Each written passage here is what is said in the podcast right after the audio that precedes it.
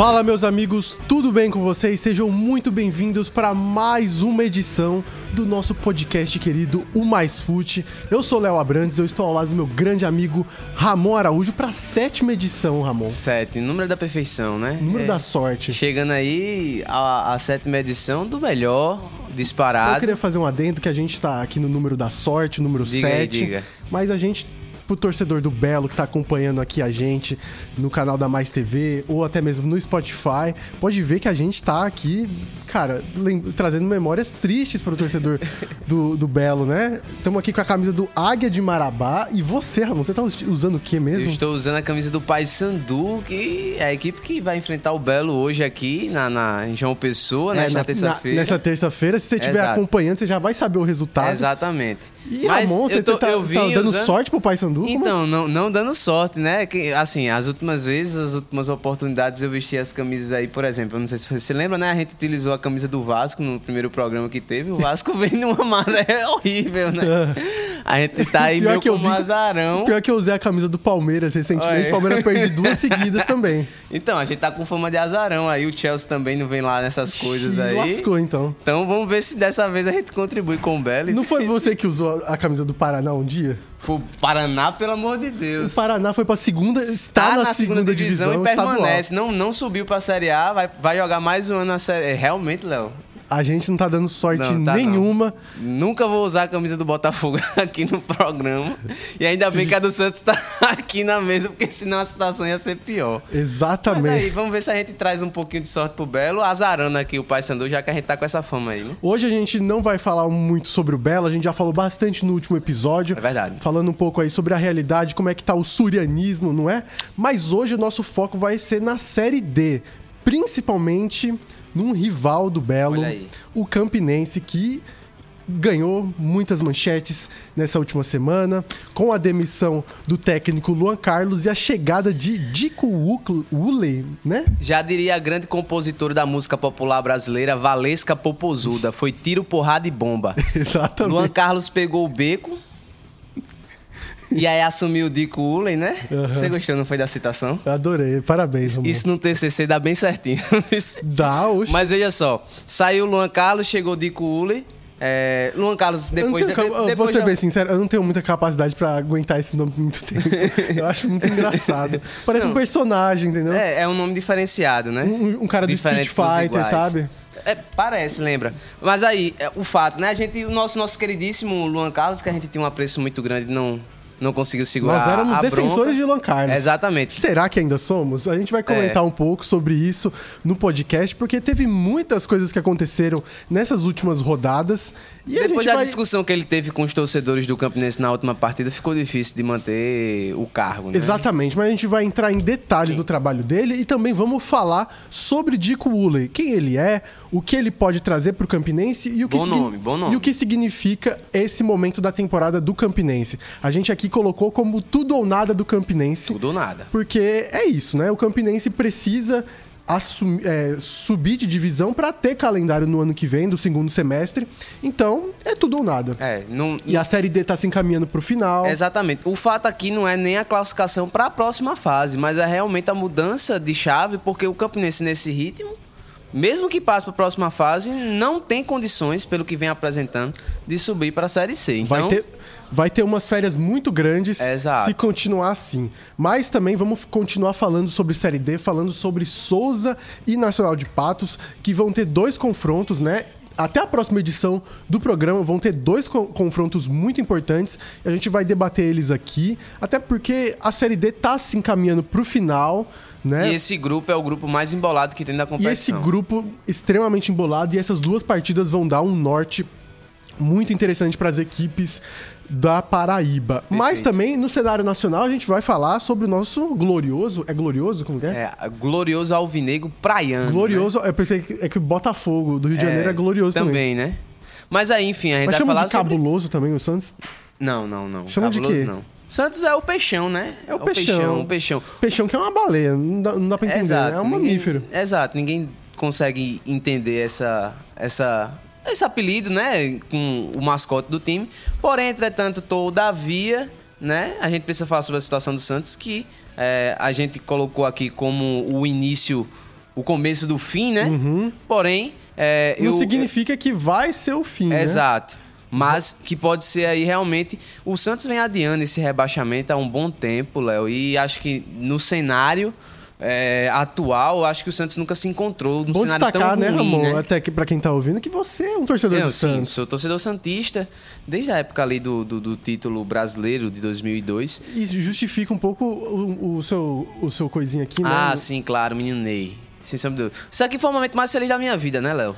Não, Nessa o época Neymar aqui, com a camisa azul é, é, sacanagem. e- Esse momento aqui era um momento onde eu, eu não sabia o que era tristeza, né? Era um momento de apenas alegrias. E realmente Campeão da como- como faz Libertadores. sal- saudade, né? É demais. Pois é, então, tem que falar sobre o Peixão, porque o Peixão a situação tá, tá pecuária, como diz o, o grande Tom Cavalcante, né? A situação tá pecuária, é, não é precária, né? É pecuária. A situação Mas tá pecuária pecuária. dá dinheiro. E o Santos, É. Dinheiro dá, né? Só não sabem administrar esse dinheiro. Haja dívida. Mas vamos falar, vamos, vamos tocar o, o programa que sobre o Santos a gente vai poder falar bastante. exatamente. Lembrando que o podcast Mais Fute está disponível aí no seu agregador de podcast favorito, no Apple Podcasts, Olha aí, est- estamos expandindo. no Google Podcasts, no Amazon Music. Só não tá no Deezer porque gente- deu muito trabalho de botar. Nós somos desbravadores de plataformas digitais. Né? Exatamente. Se você, quiser, se você tiver uma plataforma digital, chama a Exato. gente que a gente Chama a coloca gente lá. que a gente coloca lá. E também no- nos famosíssimos Spotify e YouTube, YouTube youtube.com/barra mais TV, a gente está disponível lá, então não deixe de acessar a gente, de compartilhar com seus amigos. Se você estiver assistindo aqui no YouTube, deixar o seu comentário, a sua Perfeito. curtida e se inscrever no canal, até porque tem um programa todo dia, né? Exato. Tem programa todo dia e você pode acompanhar a grade aí de, de programação da Rede Mais, que sempre tem trazendo bons programas, inclusive às 18 horas, de segunda a sexta, você pode acompanhar sempre é, o programa Hora H aí. É, que é um dos melhores programas, sem sombra de dúvida nenhuma, trazendo as principais notícias do estado da Paraíba e do Brasil também, às 18 horas de segunda a sexta. Agradecer, claro, sempre o espaço oferecido pela Rede Mais e o nosso queridíssimo Marcelo Gomes, né, que está sempre no comando aí, ajudando e auxiliando a gente. tocante do- No tocante do, do, do nosso podcast. É isso, Ramon. Mais Fute é mais conteúdo, mais qualidade, mais futebol. Bora começar esse programa. Simbora. Olha,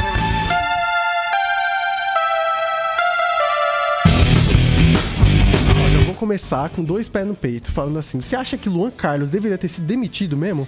Então, Dois pés no peito, Ramon. é, Sem pestanejar. Sim. Sim, por conta do que aconteceu no último jogo. Eu acho que se não tivesse tido aquela discussão, ainda tinha espaço para que ele pudesse trabalhar um pouco mais no Campinense.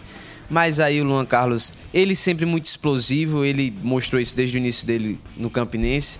É, um outro momento saiu estrelando o dedo pra torcida do, do Santa Cruz. Ali eu o gostei. cara é meio estressado. Ali eu né? gostei. Eu não vou mentir pra você que eu gostei.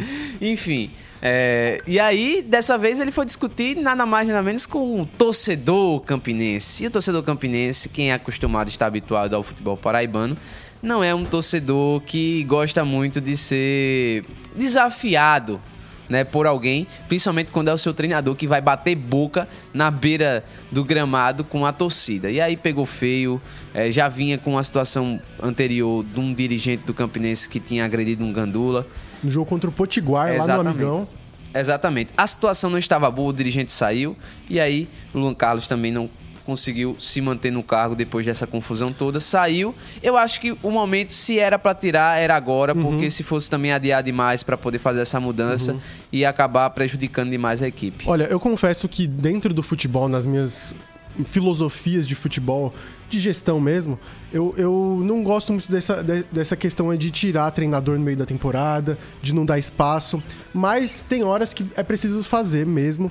E por mais que a gente aqui no Mais Fute, quem acompanhou as últimas edições, pode ter, pode ter visto que a gente defendia o trabalho do Luan Carlos, até porque tinha é, muitos fundamentos onde ele realmente mostrava talento, principalmente na questão e no futebol do Campinense. Aqui a gente já destacou como o Campinense, em algumas partidas, o Campinense jogava bem, mas não conseguia ter os resultados que merecia. Né? Vamos colocar dessa maneira, que merecia.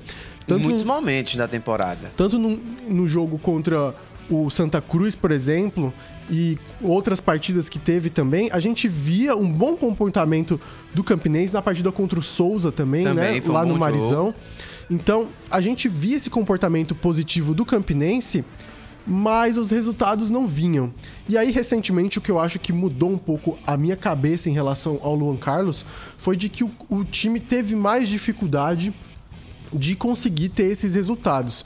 Porque veio de um empate dentro de casa contra o Iguatu, Que isso aí prejudicou bastante, né? que, que, assim, por mais que tenha sido um resultado muito ruim, até mesmo por contexto da temporada, quem é o Iguatu, né? Uma equipe que não tá bem colocada, que é uma das piores do grupo.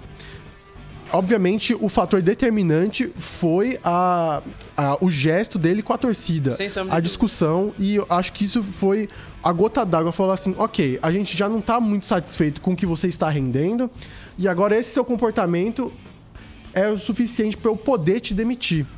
E nesses últimos jogos já vem uma situação muito difícil, porque tinha perdido pro Iguatu fora de casa Sim. por 3 a 1 uma das piores equipes do campeonato, voltando a ressaltar. Depois teve uma, uma vitória apertada contra o Potiguar, que veio de um gol ali no final da partida, que ele salvou a equipe, empatou com o Potiguar, aí empatou com o Iguatu. Eu acho que, por exemplo, se ele tivesse é, mantido a calma, mantido é, esse comportamento mais ajustado, ele poderia permanecer no Campinense. Sim. Mas essa união de fatores foi determinante para que ele pudesse sair. E, e se a gente olhar também a, a questão da, da- do, que a gente estava analisando aqui a respeito dos resultados do Campinense, o Campinense tem sido uma equipe que fora de casa tem jogado muito mal e dentro de casa vinha fazendo, vinha conseguindo o resultado, vinha sempre conseguindo as vitórias. E aí e você quando- fala de, de resultado, né? Exatamente. E aí você, quando vem justamente de uma sequência um, um tanto pouco negativa, como foi a sequência da equipe nas últimas E até mesmo o partidas, né? próprio desempenho. A partida contra o Potiguar, que, que por mais que tenha ganhado em casa, não foi boa. Exato. Não foi um grande jogo. Contra o Iguatu também foi a mesma coisa. Tem, muita, tem muitas virtudes nesse time, Isso. mas não, não, não tinha resultados e o desempenho enfraqueceu. E aí você vem aí, vamos pegar as últimas partidas do Campinense, você vem de dois empates, basicamente, né? Um contra o Potiguar e o outro contra a equipe do Iguatu. E tem essa, essa questão de não ter, é, ter perdido para o Iguatu fora de casa por 3 a 1 Você pega e analisa o contexto dessas, des- desses resultados que a equipe conquistou no campeonato, de certa forma, o entendimento do torcedor de que a equipe não estava conseguindo render, render o seu máximo. É, uma coisa que era muito criticada da equipe do Campinense era o desempenho ofensivo da equipe. A equipe não marca, não marca muitos gols na competição. É, em, em contrapartida, acaba, quando joga fora de casa, sofrendo muito mais. E quando tem joga dentro de casa, quando se espera que a equipe seja superior, a equipe não é superior e consegue os resultados no sufoco, como foi essa vitória em cima do Potiguar por 1 a 0. Então, é, chega um momento em que a, a situação pesa, a, diretoria ela sofre a pressão do torcedor. A gente sabe que o futebol brasileiro não funciona como o futebol europeu, que você vai ter tempo para trabalhar. Se você não consegue alcançar os resultados num curto espaço de tempo, a, a torcida vai inflamar, vai pressionar. A gente outro dia aqui debateu, inclusive, sobre o próprio Atlético Mineiro, que vinha com bons resultados, vinha com bom desempenho, porém existia uma pressão muito grande em cima do treinador para que a equipe tivesse melhores E desempenhos. uma situação conturbada de. Exatamente, você tinha problema de relacionamento ali com a diretoria, pedidos de reforços, enfim. Eu acho, eu acho bastante interessante esse cenário do, do Campinense pra gente comparar com o próprio cenário do Souza, que também não vem de, de bons resultados, patinou no campeonato, tava em, em primeiro colocado e agora já tá em quarto, A- só um ponto à frente do Campinense. Isso. Então a situação do Souza não está das melhores. Talvez seja o pior momento da temporada do Souza, Do né? Souza. Que ali conseguiu manter uma, uma campanha bastante saudável, vamos pontuar dessa forma, no Campeonato Paraibano, mas agora vive uma crise, né? Teve uma vitória nos últimos cinco jogos, o Souza, e é interessante porque não teve nenhuma discussão pra gente tirar o Renatinho Potiguar.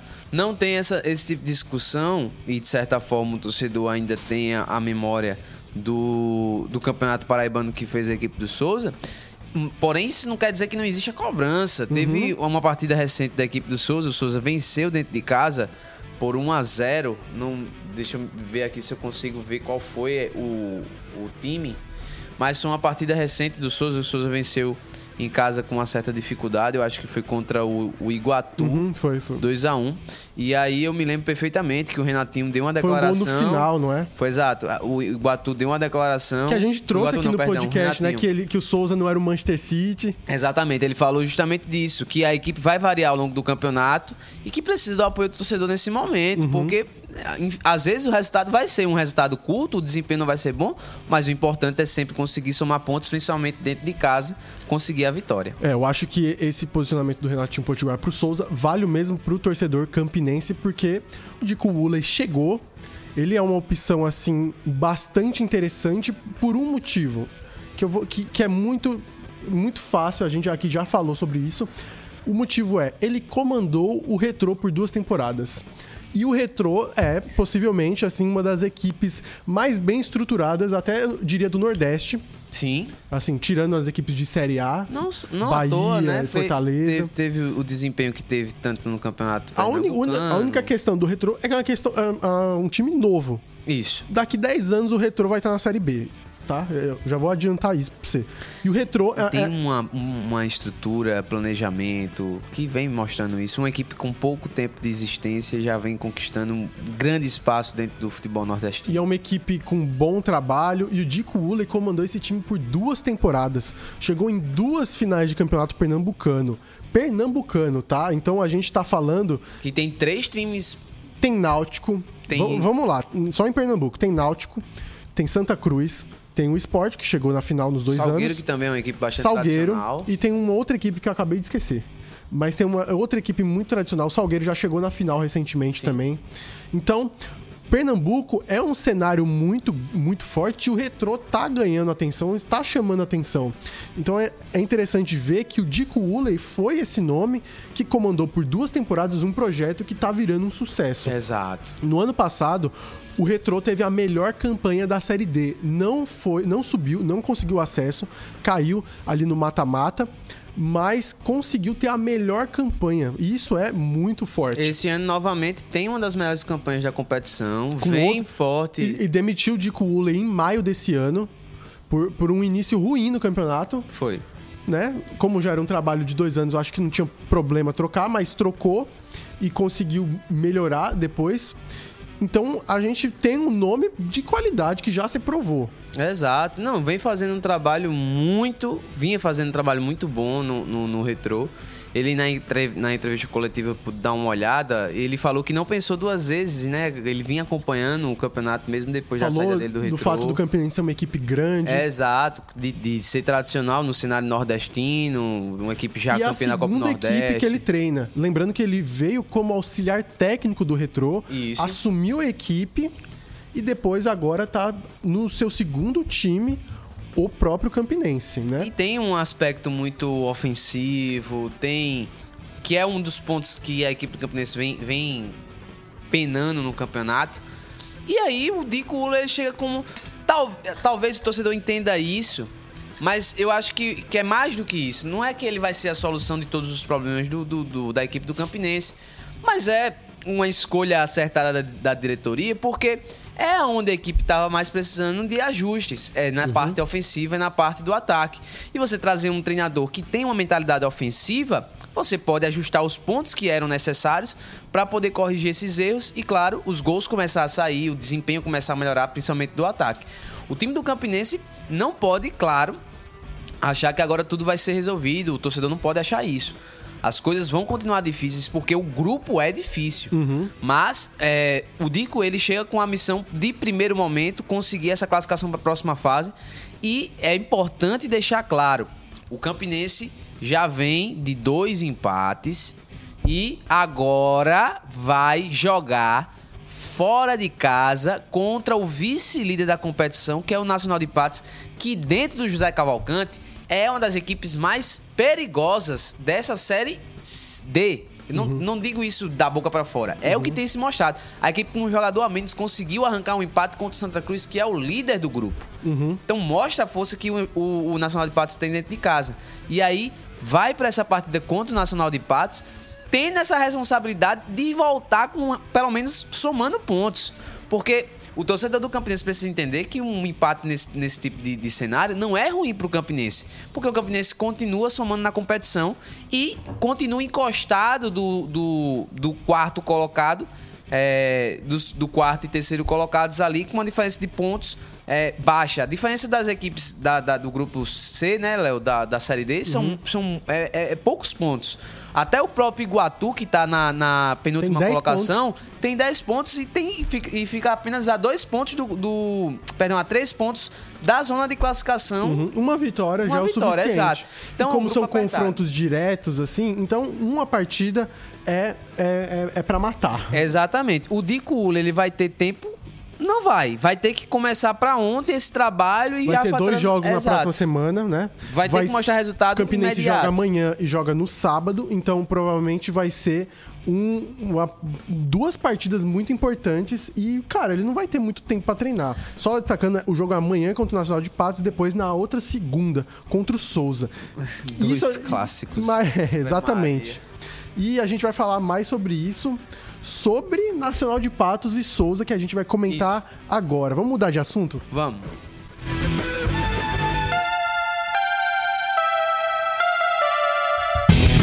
Nacional de Souza e. Nossa, eu ia falar Nacional de Souza, peraí. Misturou foi tudo. Eu ia falar Nacional de Souza e Patos. Mas, mas é Nacional de Patos e. Mas também ficou aí uma não, dica, né, é... né? De mudar. É, exatamente. Não, quem, quem tiver planejamento de fazer um clube na cidade de Souza, fica aí a dica, né? Nacional de Souza. para criar concorrência, né? Mas aí vai ter um vai, vai ter um troca-troca aí das equipes, porque vai ser Nacional de Patos, eu ia falar Nacional de Souza de novo. Né? Ah, é. Nacional de Patos vai enfrentar o Campinense e depois vai enfrentar o Santa Cruz. O Souza enfrenta, enfrenta o Santa, Santa Cruz, Cruz e vai enfrentar o Campinense depois. E, cara, são jogos, assim, fundamentais. Vamos falar um pouquinho primeiro do cenário do Nacional de Patos, né? Segunda colocação, 16 pontos, né? Tá a dois pontos do Santa Cruz.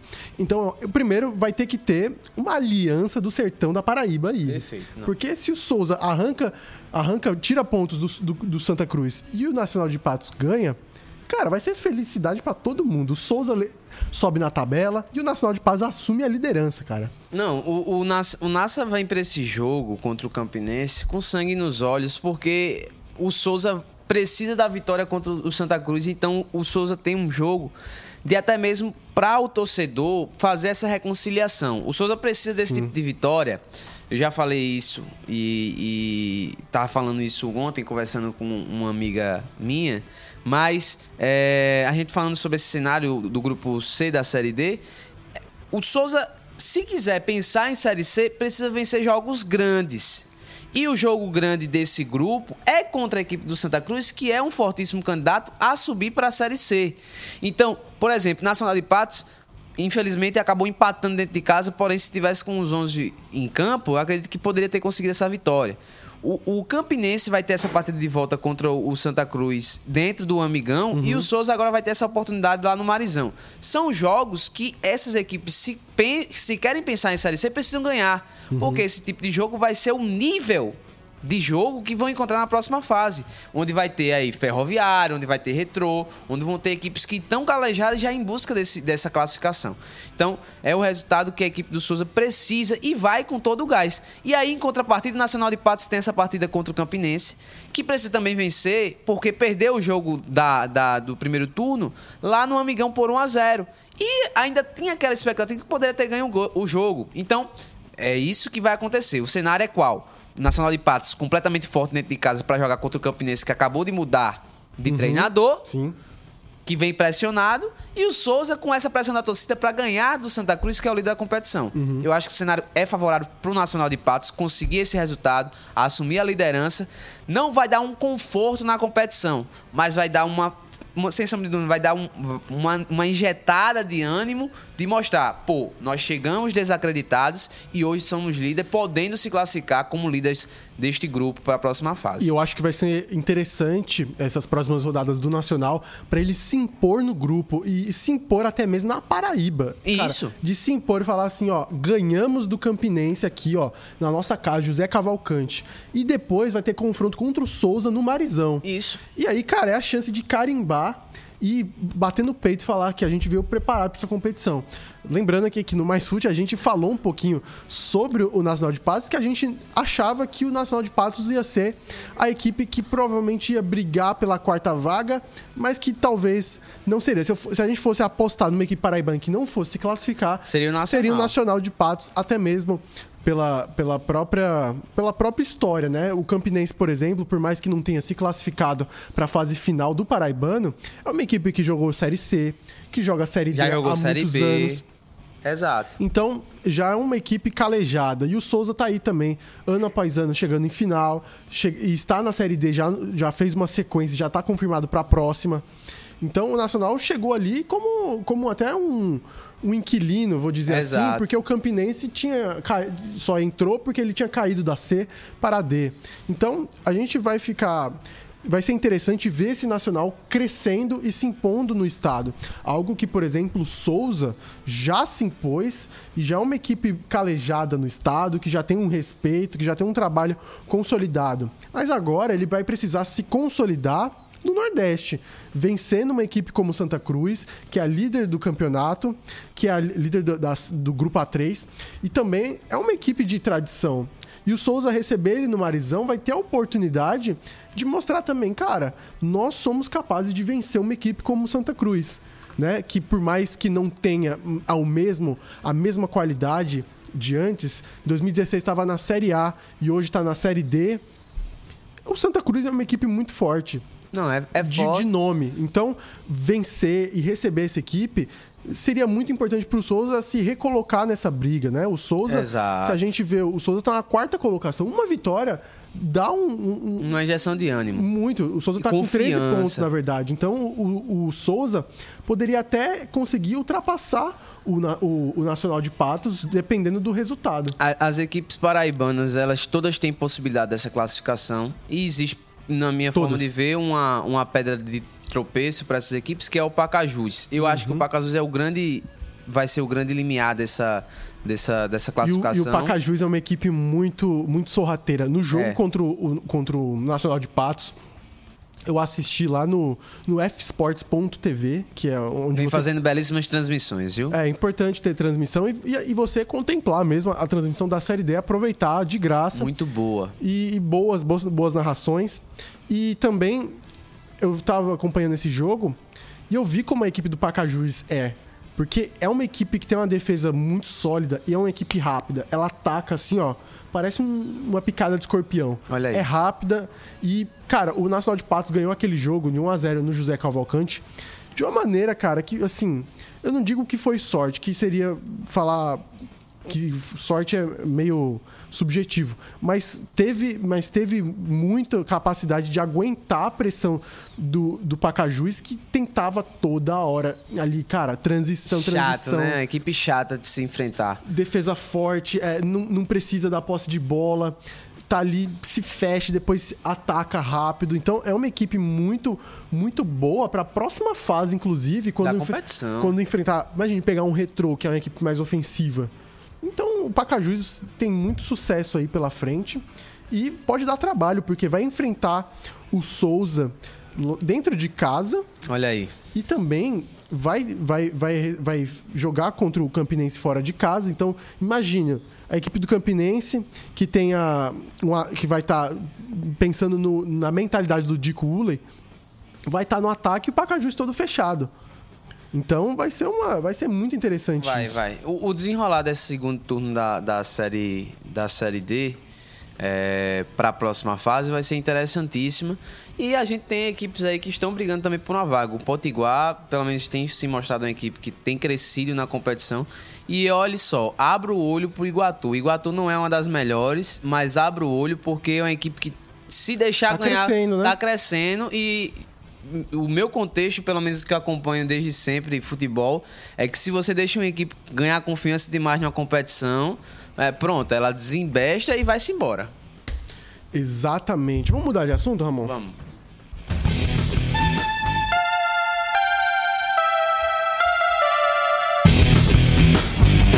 Vamos falar sobre o peixão. Peixão. O seu peixão. É o, o, o, Uma per- glorioso alvinegro Uma praiano. pergunta, Ramon, meio óbvia. Diga. O seu peixão está te dando muitas alegrias? Não. Vixe Maria. Quando, Olha- quando foi a última vez que você sentiu uma grande alegria do Santos? Rapaz, uma grande, grande, grande. É, não precisa ser grande, assim, falar, cara, esse time, me orgulho desse time, sabe? Não, eu gostei. Eu, foi uma, uma campanha muito, muito boa que nós fizemos no, no Brasileirão 2019. Que Uhum. o Flamengo foi campeão, o Santos acabou sendo vice- vice-campeão da competição. Foi o Santos do São Paulo e o Santos. Passou o. Palmeiras na, na reta final, né? Foi, foi isso mesmo. É que no, ah, claro, o Flamengo já tinha ganho tudo, já tinha sido campeão brasileiro, mas fez um 4 a 0 no Flamengo lá na Vila Belmiro. Flamengo com toda a sua equipe posta, né, seus titulares. É, era uma equipe que dava gosto de ver porque é, você tinha peças interessantes. Você tinha o Diego Pituca, que jogava muito, gostava muito do, do Pituca no Santos. É, você tinha o Soteldo ali em grande fase. Nós tínhamos é, alguns nomes que hoje em dia não estão mais no, no Santos, né? Mas o próprio Marinho, naquela época, deu uma crescida muito grande com Sim. o próprio Sampaoli. Enfim, é, alguns jogadores apareceram naquele contexto. Foram, foi uma época muito boa. Você tinha uma dupla de zaga muito consistente, que era o Lucas Veríssimo e o, o Gustavo, Henrique. né? É, o Felipe Jonathan, que chegou do Ceará e na mão do. O goleiro ainda era o Vanderlei Perdão, ou o Everson? Era, o- era o. Era o Everson. Perdão, o lateral esquerdo, na verdade, era o Jorge, não era o Felipe Jonathan. Sim, é que o Jorge saiu depois, né? Logo em sequência, mas o Jorge jogando muito também pelo Santos. Enfim, é, Vitor Ferraz também ainda. Cara, assim, uma lembrança que eu tive agora do Santos é que falaram que o Santos tinha o ataque dos sonhos. Que tinha um momento que o Santos tinha Bruno Henrique, Gabigol Gabigol, e Rodrigo. Rodrigo. foi, foi justamente no. 2018, né? Foi em 2018 isso aí. Início de 2019 ainda. Em 2019 pegou o um Bruno pouco. Henrique e o Gabigol saíram. Foi no início do ano. É, o Gabigol sai primeiro, o Gabigol retorna para Inter de Milão. A Inter de Milão não Empresta queria. pro, pro Flamengo, né? É, e o Flamengo depois exerce- é, comprou mesmo o Gabigol. E o Bruno Henrique teve o problema no olho. Sim. Passou 2018 basicamente todo encostado. Aquilo foi pesado, hein? retorna a 2019 e aí em 2019 é, tem esse, o Gabigol chama ele para ir pro Flamengo e aí ele recebe essa proposta e sai, né? Enfim, É, o ponto do Santos é essa memória de 2019, que foi uma equipe bastante emblemática, foi até emblemática, eu diria, pro futebol brasileiro, porque não foi só a temporada do Jorge Jesus, mas foi a temporada do Sampaoli, que veio, que foi a trouxe primeira vez, né? Ele trabalha num clube aqui brasileiro. Exatamente. E também trouxe essa marca, né, de, de treinadores. O cara tinha treinado a Argentina na Copa do Mundo no ano, no ano anterior. Já tinha treinado o Sevilha, já tinha treinado grandes, grandes equipes da Europa e veio parar no Santos. E a gente achou, cara, o São Paulo veio parar no Santos, Foi um sabe? investimento alto. O Santos, o Santos pagou um salário muito alto ao São Paulo na época. E gastou muito naquele ano. Em 2019 o Santos comprou o Cueva, comprou o Soteudo naquele ano. É. Então foi um ano de investimento pro Santos que veio seguido de momentos que não foram bons. Nas últimas três temporadas, por exemplo, depois desse vice-campeonato de 2019, o Santos terminou em ordem crescente, né? 2020 para 2022. Oitavo, décimo, décimo segundo. Foi reduzindo duas posições por temporada. Basicamente. E o Santos, é interessante a gente pensar que teve esse ano de muitos gastos, 2019, com, com o Sampaoli, não só para manter o Sampaoli, Foi. mas também para contratar Depois jogadores. saiu pagar- dizendo que era mercenário, a torcida dizendo que São Paulo era mercenário, não sei o quê, mas a realidade é que o Santos não tinha como manter o São Paulo. E o Sampaoli também é aquele treinador, né, que a gente sabe que não tem como você manter ele, porque, cara, é um, é um técnico careiro. Eu lembro que. Eu, eu sou torcedor palmeirense, né? E eu lembro na- em 2020, o Palmeiras, antes de, antes de assinar com o Vanderlei Luxemburgo, tava para fechar com o Sampaoli. E o único, o único problema foi que o Sampaoli exigia muitos investimentos. Exato. Não E era Palme- só a, a- contratação dele, né? Ele- o, o- clube também tinha que fazer todas as exigências de contratação dele. É um, um treinador que geralmente pede muito, muitos reforços. É meio chato de trabalhar. E o Sampaoli, ele pediu muitos reforços e o Palmeiras estava numa fase assim: meu irmão, a gente já fez muita cagada em investimento, a gente não vai mais fazer isso. e o Palmeiras simplesmente não aceitou. Palmeiras, inclusive, eh, me recordo aqui só um comentário, né? Foi justamente nesse período que os, os, o Palmeiras tinha contratado o Borra, o Guerra, que foram investimentos altos que tinham sido recém-campeão. Carlos Eduardo, Recém-campeão 2019. da tá? Libertadores, né? O, Foi. o Borra e o Guerra ali 2017, Foram né? Aí, carinhos. 2018 chegam com status de celebridade e nunca vingaram mesmo jogando pela Exatamente. Palmeiras. Então o Palmeiras, o Palmeiras, o que é hoje, né, esse grande projeto, nasceu de muitos problemas também, de investimentos ruins. E aí depois disso o Palmeiras de certa forma quebrou um pouco. Aí falou, ok, vamos ter que ficar na base. Entrou a pandemia, que também Foi. não poderia gastar muito. Então o Palmeiras assumiu esse negócio. Foi duas vezes campeão da Libertadores, tá Pois bom? é. E o Santos, voltando a falar do Santos, vem de temporadas que vem deixando a desejar o torcedor, principalmente no elenco. São elencos enfraquecidos. Se a gente lembrar que o Santos, por exemplo, 2015 a 2019, teve bons jogadores ali. Como você falou, o Diego Pituca era um bom jogador. Tinha o Lucas Veríssimo, o Gabigol, o Bruno Henrique, o Rodrigo Tivemos, surgindo. tivemos Ricardo Oliveira, Lucas Lima passou ali naquele período. Lucas Lima no auge. Exato, aí nós tivemos aí o aparecimento, um certo período de Geovânio, Marquinhos Gabriel, todos dois hoje são jogadores Depois outros esquecidos, mas jogadores. jogaram muito pelo Santos. Teve o Jorge, teve o Caio Jorge. Caio Jorge, o Vitor Bueno, que teve uma fase muito boa no Santos. Um monte de prodígio O aí. próprio Thiago Maia, antes Uhum. de sair pra Europa, teve a passagem dele pelo Santos, onde jogou muita bola, Yuri foi campeão. Alberto. Yuri Alberto. Exatamente. E nunca jogou, nunca jogou bola no Santos mesmo assim, né? De ter tido a oportunidade. Mas, enfim, é, É. um outro nome hoje que você encontra no É, cenário. e justamente o Santos não tá tendo esses elencos fortificados nos últimos anos e tá sendo um problema, porque o Santos vende bons investimentos. Tem bom, boas receitas, né? A gente fala aqui o futebol, finanças e tudo mais. O Santos vende balança positiva, né? Como a gente apurou aqui no, no Transfer Market, que é o principal portal assim de negociações. O Santos, em, em termos de negociações, né? Eu não sei como que tá a questão salarial, se a folha salarial é muito pesada pro que o time recebe. O Santos vem tendo nas transferências um balanço positivo. Vende muitos jogadores para conseguir tirar o dinheiro. E a questão talvez seja isso. É, um- é algo positivo você ter uma balança positiva. Mas a questão é que o Santos vende muitos jogadores antes da hora.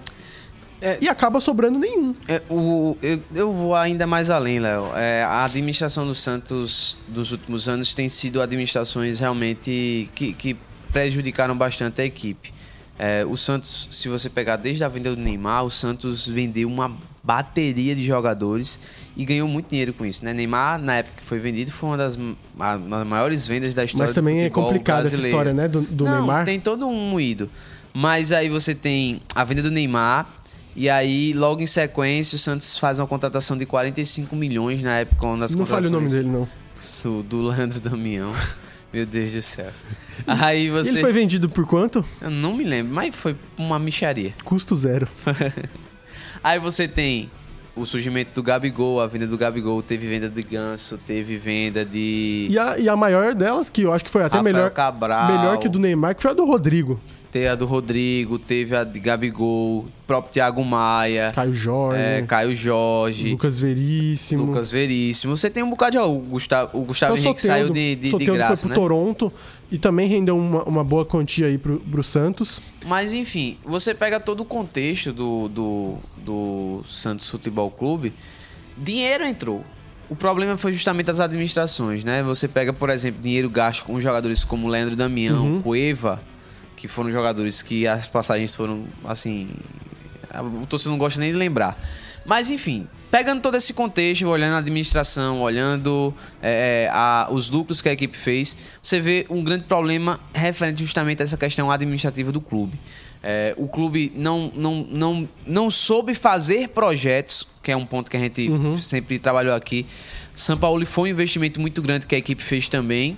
É, Pensou-se que ia manter, não manteve, e aí depois de tudo isso foi um, um, um carrossel, uma avalanche de desgraça, eu digo assim mesmo, no Santos. Porque você tem o Ariel Roland, se eu não me teve uma época, teve- tivemos o, o Fabian, Fabian Bustos, agora mais recentemente, mas na época eu acho que o Santos apostou no Ariel Roland, que era Eu tô com a listinha aqui, Ramon. que era o treinador do na época, ele treinou o Independente, se eu não me, Sim, se eu sabia. Ele era uruguaio, alguma coisa assim. Isso. Que nunca jogou futebol, era treinador de. De rock, parece, alguma coisa assim. Depois procura aí direitinho. Como é que é? Ah. Procura aí, Ariel Roland, ele era treinador. Ele, não, ele nunca treinou nenhuma equipe de futebol, ele não era jogador, não. Não, agora. Ele não era jogador de futebol. Preste atenção aí, Não, procura vou- aí direitinho. Não, vá falando aqui que eu vou procurar. Você vai, você vai encontrar isso. Ele não, não tinha nada a ver com futebol. Nada a ver. Aqui, ó. Olha. Carreira jogando hockey em campo, tá vendo? ó? O cara era. Meu Deus do céu. Enfim. Aí não deu certo o projeto Ariel. Aí nós tivemos aí a chegada do Cuca.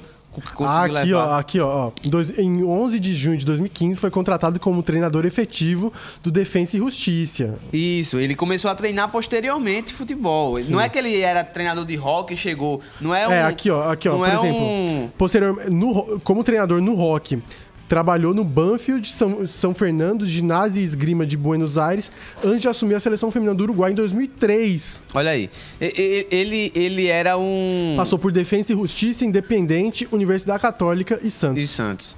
E aí, ele não é um, um Ted Laço da vida, né? não é o nosso saudoso Ted Laço da série, mas. É, Medalhista de bronze nos Jogos Pan-Americanos de 2003 com a seleção uruguaia não- feminina. Tá vendo aí? Aí pronto, enfim. Tem uma carreira que, que inclusive conseguiu o título da Sul-Americana com o Independente.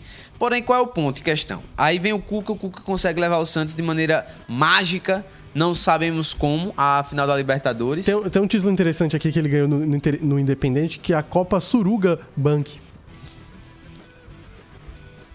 É um nome meio complicado, né? Pra se dar, pra uma Ainda competição. bem que é com, é, é com G, né? É, Suruga. É, é com G. É, A G. gente tá enfatizando, é com G. Né? Sim. Né, G. Voltando. Certo, voltando. Aí, enfim, nós tivemos Cuca. Cuca Não que Ariel conseguiu... mi- Roland é, fosse o nome. Ariel, né? Estamos num momento de pequena sereia. Então, Pois é. E aí, o Cuca conseguiu levar o Santos magicamente pra uma final de Libertadores. o cabeludo. É, o- ele mesmo. Aí, o, o Cuca. Depois dele, o Santos não conseguiu manter o Cuca, o Cuca acabou saindo. E posteriormente, o Santos começou a fazer tentativas que acabaram não dando muito certo. Nós tivemos aí o treinador português. Ó, é, Quer que eu faça o balanço aqui? Faça ó? aí o balanço, por gentileza. Nos últimos três anos, tá? Acabei de receber uma mensagem. Uhum. Uma mensagem de um ouvinte nosso. Sim. O nome dele é Paulo. É? É. Tá lendo aqui? Tô. Paulo, né? O É, o queridíssimo Paulo. Paulo. Isso. da família Minoso. né? Então, muito bom ter a, a companhia dele aqui. Mas recentemente a gente teve. A gente teve Lisca, Ariel Roland, Cuca, Gesualdo Ferreira. Pronto, esse aí foi o Gesualdo, né? O Gesualdo foi o português que Gesualdo, que foi a tentativa depois do Sampaoli, né? Foi. Que foi tipo o nome assim. Logo em seguida, né? Depois do sucesso de De Jorge Jesus, né? assim, Aí tentaram um trazer português. Aí teve Fernando Diniz, Fernando Diniz Foi. aceitou um trabalho no Santos, Fabian Bustos, Fábio Carilli por seis jogos, que foi, eu lembro, eu lembro que na época eu fiquei assim, cara, como é que isso é possível? E agora, recentemente, o Dair Helman, que assim, eu acho que ele teve um bom momento no Internacional, mas depois nunca mais provou esse, esse talento que muitas pessoas assumem. Que chega ao ponto que a gente quer tratar, né? O Santos, só pra contextualizar, é, não sei se foi com o Ariel Roland ou se foi com o Fabian Buchos, não estou me recordado agora, mas eu acho que, que foram os dois é, assumiram a equipe é, justamente nos anos aí que o Santos quase foi rebaixado para a segunda divisão do Campeonato Paulista.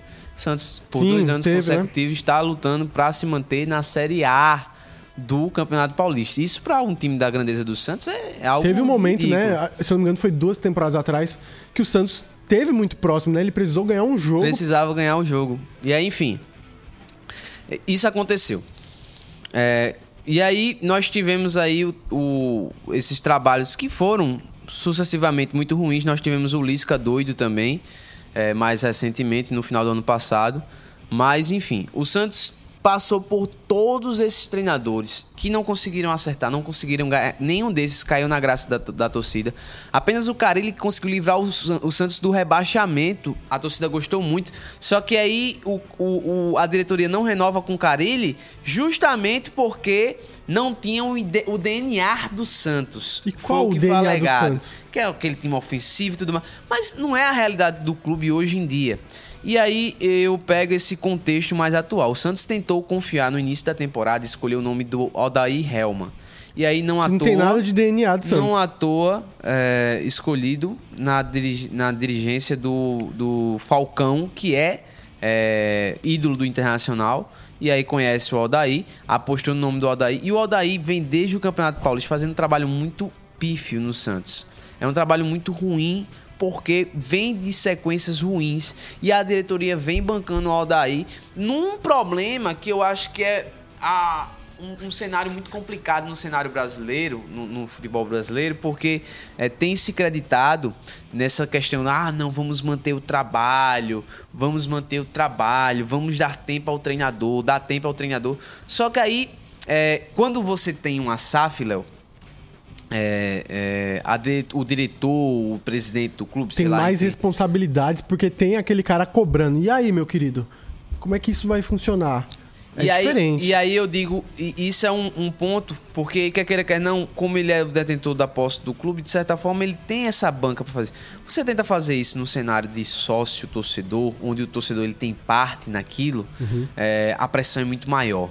E torcedor brasileiro ele não tem essa paciência. O torcedor do brasileiro ele não, não vai esperar. Ah, não. O, o, o torcedor ele olha para o cenário atual, ele vê se a equipe está tendo bons desempenhos, se a equipe não está tendo, ele quer mudanças urgentes. E vê que a diretoria é fraca e pressiona. Exato. Eu acho que pelo desempenho do Aldair Helman no início da temporada, e pensando já no brasileiro, poderia já ter feito essa mudança faz mais tempo eu acho que seguraram demais a situação uhum. num ponto que a própria torcida já demonstrava que não era sustentável e aconteceu o que aconteceu na última partida do Santos, não essa agora contra o Flamengo, a anterior contra o Corinthians, onde mais uma vez os torcedores é, fizeram atos assim absurdos, jogar bomba dentro de campo e tudo mais. É, isso é uma coisa bastante complicada. Não, a coisa não é que eu não entendo, como é que eles conseguem entrar Houve, houve uma falha sem, sem sombra de dúvida na, na Eles segurança. entram no gramado, no, no, campo, no estádio, na arquibancada. Não, cara, tem, tem, tem revista para quê? É, exatamente. Tem a segurança para quê? É... Pra, pra torcida entrar com tudo isso, você tá exatamente. jogando fora toda a segurança. Então vamos, vamos, não precisa nem ser revistado, né? Aí os estádios, você fica com essa desconfiança. O próprio torcedor, depois, posteriormente, quando acontece esse tipo de coisa, fica com medo de ir no estádio, de acontecer uma é. confusão, enfim. A gente viu todo, toda a questão com o Vasco, né? Exato. Também, que aconteceu o mesmo. Que, pronto, eu acho que com o Vasco e com o Santos, o cenário do, da, da, da, escolha de se manter o treinador foi uma coisa muito. Porque existia uma rejeição muito grande da torcida. É, quando você tem uma uma torcida dividida, talvez manter um trabalho que não está ainda engrenado seja viável. Uhum. Mas quando existe uma pressão muito grande do torcedor, o, o, o, torcedor do Santos, desde quando o Aldair é, foi anunciado, não comprou a ideia. Uhum. E aí os resultados negativos só fizeram firmar isso. O Barbieri foi um nome que, no primeiro momento, talvez o torcedor do Vasco não gostou, mas depois é, foi encaminhando a ideia de que era um, um, treinador que poderia dar certo. Só que quando os resultados negativos já começaram a chegar, houve, houve também esse pedido, essa pressão para que o treinador Vamos, saísse. Assim... Não é que o Caba vai. A torcedor, a torcedor pediu, torcedor entende mais do que a gente que está dirigindo o clube. Não, não é isso.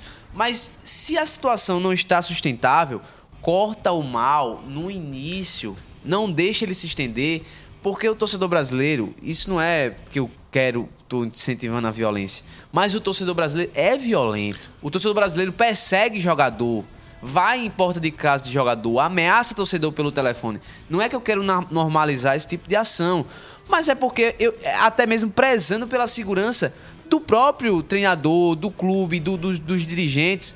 É, quando uma situação chega a um nível é, extremo, ela não é, é, só depois que aconteceu o ápice da coisa que uma decisão deve ser tomada. É, eu acho que quer queira, quer não, é, é preciso entender esses contextos, ver também como é que está sendo esse retorno do próprio torcedor, para saber o momento certo de agir e evitar de que tais situações como aconteceu no Santos, como aconteceu no Vasco, elas possam acontecer. É, eu concordo com você em partes. Eu acho que, que é interessante a gente lembrar que uma diretoria não pode ceder à pressão da torcida Isso, em perfeito. muitas coisas, porque a, a torcida vai fazer pressão de qualquer jeito. E a, e a diretoria precisa ter a firmeza de que está tendo um trabalho sendo executado. A questão é que esse trabalho e esse projeto precisa ser bem estabelecido e bem planejado. Porque, cara, para acontecer o que aconteceu com o Santos, com o Vasco, a torcida tem que estar muito revoltada. Demais. E a questão é o seguinte: eu, eu, eu não vejo problema do Santos e do Vasco bancarem seus treinadores, mas banquem os seus projetos de uma maneira bem feita. Acho, que, acho que eu não vou nem entrar aqui no, no mérito do Vasco, porque é uma outra questão. É uma outra questão, porque o Barbieri também, de certa forma, tirou o Vasco. Vamos falar mesmo de linguajar mesmo. Tirou pra bosta o Vasco, uma época, em entrevista. Tirou o Vasco pra bosta. O do Santos é diferente. A torcida tá revoltada pelo, pelo próprio insucesso e essa insistência. Sabe aquele famoso ditado que errar humano, insistir no erro é burrice? É algo que eu acho que a torcida do Santos sente muito nesse cenário. São 10 jogos sem vencer, Léo. 10 jogos sem vencer e 3 anos de mediocridade. Chegou em final de Libertadores, na, que eu digo na Libertadores mais medíocre do mundo. Porque aquele Palmeiras que foi campeão era um time, sabe, não era um time forte. Não era um time forte. Passou do River, não sei como. Não sei como. O, o, o VAR livrou o Palmeiras duas vezes naquele jogo lá. E o Palmeiras fez 3 a 0 na Argentina, não sei como. Eu lembro que eu tava assistindo o jogo, eu, torcedor do Palmeiras, semifinal de Libertadores. E assim, Palmeiras 3 a 0 no, no River, num- jogando fora de casa. Então, cara, é, a questão do Santos é que é, a equipe tá provando muito pouco pra torcida, né? A Eu falei aqui do Vasco, eu vejo o Vasco como uma própria é, questão assim envolvendo o Barbieri. Acho que não entra nem no mérito do projeto. Eu não acho, eu, eu acho que tá sendo Já estão culpando a SAF no caso do Vasco. é, Né? eu, eu não acho que seja o problema Mas- da SAF. Talvez a SAF esteja tomando decisões erradas, porque eu lembro que já vi é, papo de Odair Helma pra assumir o Vasco. Eu já acho uma loucura. Mas a questão é justamente essa. Do Santos, né? Falando um pouquinho do Santos, dava pra gente falar do Vasco também, mas o que o Santos é mais interessante nesse momento, porque a gente tem mais elementos que prova que o Santos está em decadência e a torcida tá vendo isso nos seus olhos e tá, de certa forma, tá querendo fazer alguma coisa. Né? Não justificando, eles, os, os atos que aconteceram foram errados, mas E, e- se você é, prolonga isso, você tá dando mais munição pra torcida. Você, e, e eu, eu, eu coloco uma série de coisas que inflamaram ainda mais esse tipo de cenário, que encurtaram a paciência do torcedor. Porque, veja, o time vem dessa mediocridade que você falou já há um bom tempo. E as contratações que você vê o Santos fazer não são contratações de jogadores que você, o torcedor se anima. É, ou até mesmo dos próprios treinadores que passaram também não são daqueles que animam. Aí você pega é, Palmeiras numa fase gloriosa, um dos principais rivais do clube. É, As equipes, o trio de ferro, né, paulista que chamam, Palmeiras, Corinthians e São Paulo, tão, de certa forma, assim, ok. o Corinthians que não, não vem nessas fases todas, mas, Mas enfim. Libertadores. É, tudo isso. E aí você pega também outros contextos. Você tem a morte recente do maior nome da história do clube, que foi o Rei Pelé. E aí você vê esse cenário do Santos é, longe, muito longe de brigar por títulos, sendo eliminado cedo da Sul-Americana, sendo eliminado da, da Copa do Brasil pelo Bahia, com todo respeito ao Bahia. Teve o caso do Eduardo Bauerman também, a gente esqueceu. Também teve o caso do Eduardo Bauman. Aí agora, jogador do Santos é, é, debochando da torcida e depois pedindo desculpa. O, o- on- Jogadores na balada, teve, Exato, teve teve agora, agora, ontem, basicamente, na, na madrugada, encontraram o Natan e o. Natanzinho? Hã? Natanzinho? Não, não, não. O Nathan, lateral direito do Santos, e o Lucas Pires, que é o lateral esquerdo, também na balada, enquadrado de jogador, enfim. O cenário é ruim. É, o cenário é péssimo. E aí você tem essas questões. O torcedor tá cansado. É, chega um momento que o bate, porque o torce- nem brigar por títulos o Santos vem fazendo. O Corinthians recentemente, o Corinthians teve a oportunidade de chegar a uma final de uma Copa do Brasil. Uhum. O Palmeiras brigando Libertadores, ganhando Campeão. campeão paulista, campeão Só pra, pra levantar um- uma reflexão. Levantar uma reflexão aqui pra gente encerrar o programa.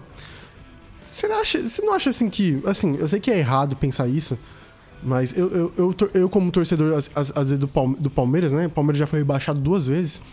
E vi, vi também um pouco da realidade do Grêmio e de outras equipes que foram rebaixados. foram rebaixados e estão ascendendo novamente. Não é melhor ser rebaixado de uma vez pra conseguir ter aquele. aquele. Sabe? Aquele. Sabe quando você tá muito cansado e você vai pro mar? Você vai pro mar pra, sei lá, limpar todas as energias? Você acha que pro Santos não seria um, um cenário bom? Óbvio que ninguém vai jogar pra fazer isso. Mas você acha que a, a, Série B não seria importante pro Santos simplesmente voltar a respirar novamente? Voltar mais forte? o Sabe? Um passo pra trás, pra dois pra frente? O cenário é tão ruim, Léo, tão ruim que o, o medo do torcedor é de que isso aconteça e o Santos, de vez de conseguir reestruturar e retornar as energias, ele se afunde ainda mais na lama que se encontra.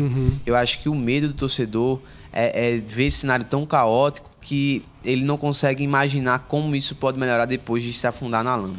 Eu acho que esse é o grande problema e que fica também a reflexão aí para os próprios dirigentes do clube de pensarem realmente não é não é o fato de que o torcedor ele não quer apoiar a equipe é porque o torcedor realmente está cansado de passar pelas humilhações que vem passando nos últimos anos É isso, né, Ramon? Já fala, falamos até mais do que deveria Exato. do Santos, mas é uma pauta sempre muito importante. E eu quero agradecer a presença de quem tá aqui até o final, de que acompanhou aqui as nossas presepadas e as nossas análises Exato, aqui exato. dessa sétima edição do Mais Fute. Semana que vem, toda terça-feira, às 4 horas, tem Mais Fute. A oitava edição vai estar aqui na próxima semana. Muito obrigado pela presença. Eu espero que você tenha gostado.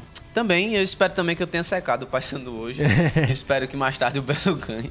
Um abraço pra você e até a próxima. valeu